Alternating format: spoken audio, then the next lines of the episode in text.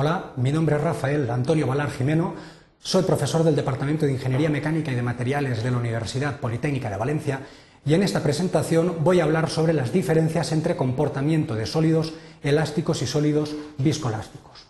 A lo largo de esta presentación vamos a ver una breve introducción sobre comportamiento elástico y viscoso en materiales, a continuación veremos la respuesta de los sólidos o materiales elásticos, seguidamente estudiaremos la respuesta en los sólidos viscoelásticos y por último realizaremos una serie de conclusiones en base a los resultados o la información descrita.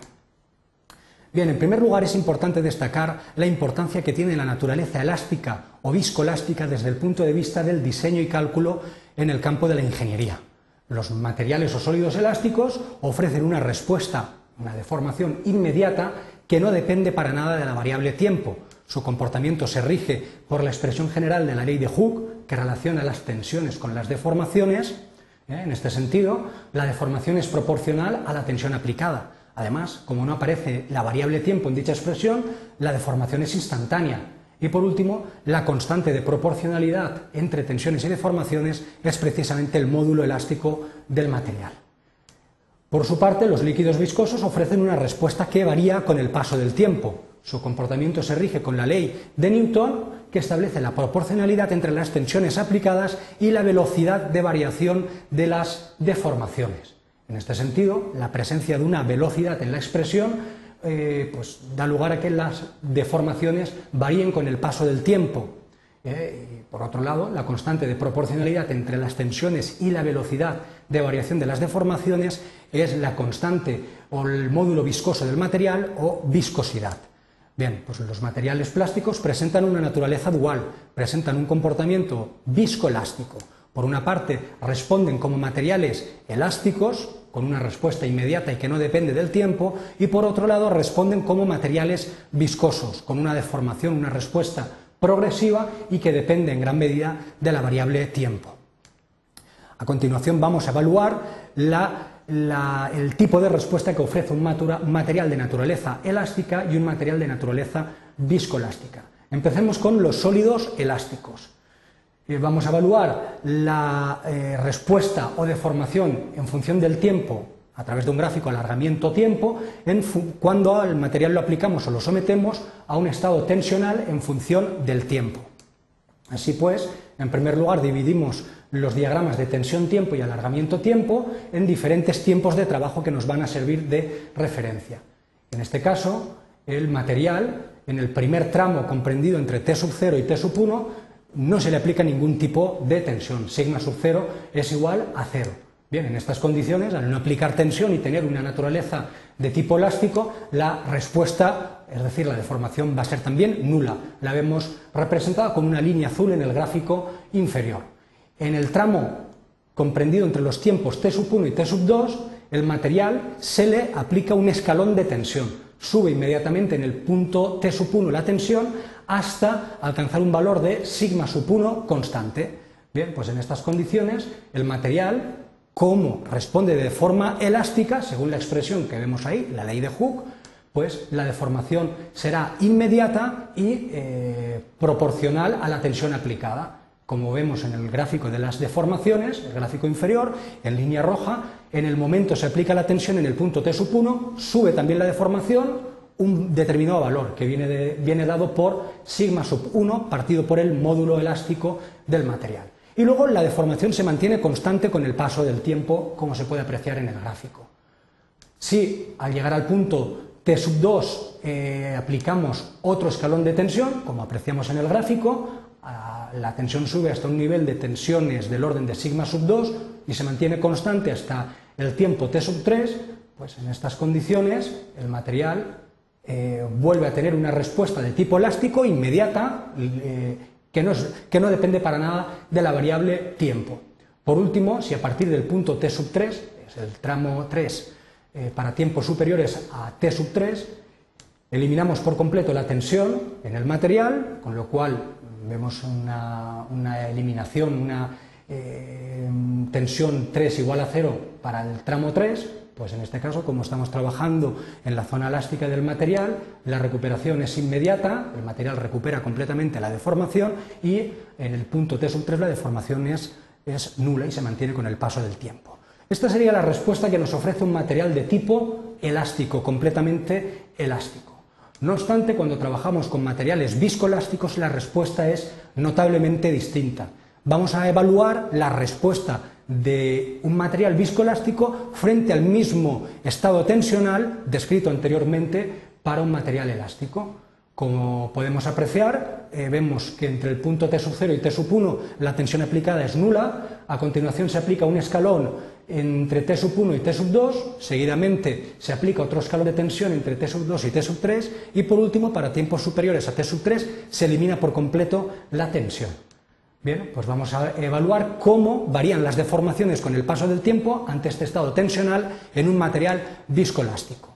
En el tramo 0, comprendido entre T sub 0 y T sub 1, la tensión aplicada es nula, sigma sub 0 es igual a 0, con lo cual las tensiones, independientemente de que el material se comporte como elástico o viscoelástico, estas tensiones nulas no van a provocar deformación en el material. De tal manera que de color rojo apreciamos la deformación en este tramo. Epsilon en el tramo 0 es igual a 0. En el tramo 1, comprendido entre T sub 1 y T sub 2, el material se somete a un escalón de tensión sigma sub 1 constante. Bien, en este caso sí que la respuesta es notablemente distinta. ¿vale? Podemos apreciar una respuesta inmediata ¿eh? En el punto T sub 1 se aprecia una respuesta inmediata en el mismo momento que se aplica la tensión y luego una respuesta que va variando con el paso del tiempo, una deformación creciente con el paso del tiempo. Así pues, la respuesta inicial corresponde a la componente elástica del material, viene definida por el alargamiento sub 1e, corresponde al alargamiento en el tramo 1 eh, de la zona elástica y se calcula como hemos visto anteriormente, considerando que el material se comporta como un muelle perfecto.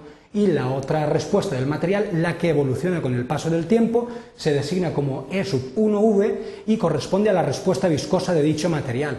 En este sentido, eh, se comporta como un émbolo, un pistón, eh, donde la deformación viscosa correspondiente es función del tiempo.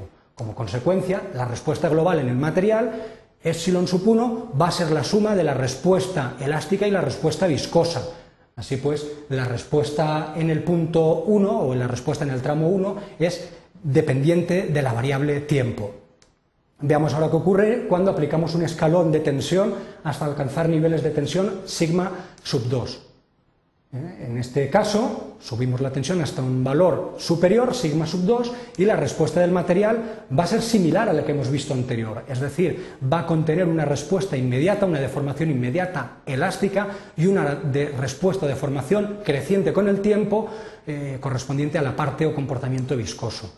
La respuesta elástica en este caso viene determinada por epsilon sub 2e, Respuesta elástica se determina eh, según la ley de Hooke, comportamiento como un muelle perfecto, y la respuesta viscosa es la que depende de la variable tiempo y eh, de manera similar, como hemos visto anteriormente, se calcula en base a la expresión general de la ley de Newton y es por lo tanto dependiente del tiempo. La deformación en un punto cualquiera para, eh, comprendido en el tramo 2, entre t sub 2 y t sub 3, va a ser función del tiempo, puesto que es la suma de un valor constante o componente elástica y un valor variable o componente viscosa. Como consecuencia de ello, la respuesta es variable con el paso del tiempo.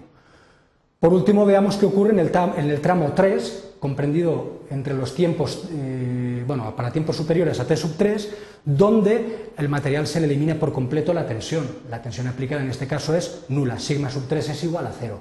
La respuesta que ofrece el material viscoelástico es como la que apreciamos en el gráfico. Se aprecia una respuesta elástica, una, una recuperación de deformación elástica designada por epsilon sub 3e, que se calcula eh, siguiendo las directrices de la ley de Hooke para elementos completamente elásticos, y una respuesta variable con el tiempo, que se designa por epsilon sub 3v, que es una respuesta viscosa se calcula o se estima mediante las expresiones de la ley de Newton y, en consecuencia, es dependiente de la variable tiempo. Eh, cualquier punto, cualquier deformación en un punto correspondiente al tramo 3, pues va a depender de la, variable tiempo. puesto que la deformación total en el punto 3, o epsilon sub 3, es igual a la suma de la deformación elástica en el punto 3 más la componente viscosa en el punto 3, que es tiempo dependiente. Bien, simplemente mm, a nivel de conclusiones podríamos establecer eh, ha quedado demostrada la gran importancia que tiene la naturaleza elástica o viscoelástica desde el punto de vista del diseño cálculo en ingeniería. Así pues, cuando un material se le aplica un estado tensional determinado, como el que apreciamos en el gráfico, es sometido a dos eh, escalones de tensión y una posterior eliminación de tensiones, pues el material va a responder de, responder de forma muy distinta si se trata de material elástico o viscoso. Si se trata de un sólido elástico, la deformación en cada escalón es proporcional a la tensión aplicada, es instantánea y además eh, la constante de proporcionalidad entre tensiones y deformaciones es el módulo elástico. Por contra, los materiales o sólidos viscoelásticos ofrecen una respuesta que viene retardada con el paso del tiempo.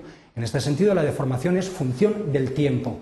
Siempre vamos a encontrar una respuesta elástica inicial y una respuesta creciente con el paso del tiempo o respuesta viscosa. La constante de proporcionalidad entre, en el elemento viscoso va a definir lo que denominamos el módulo viscoso o viscosidad en el material. Pues muchas gracias por su atención.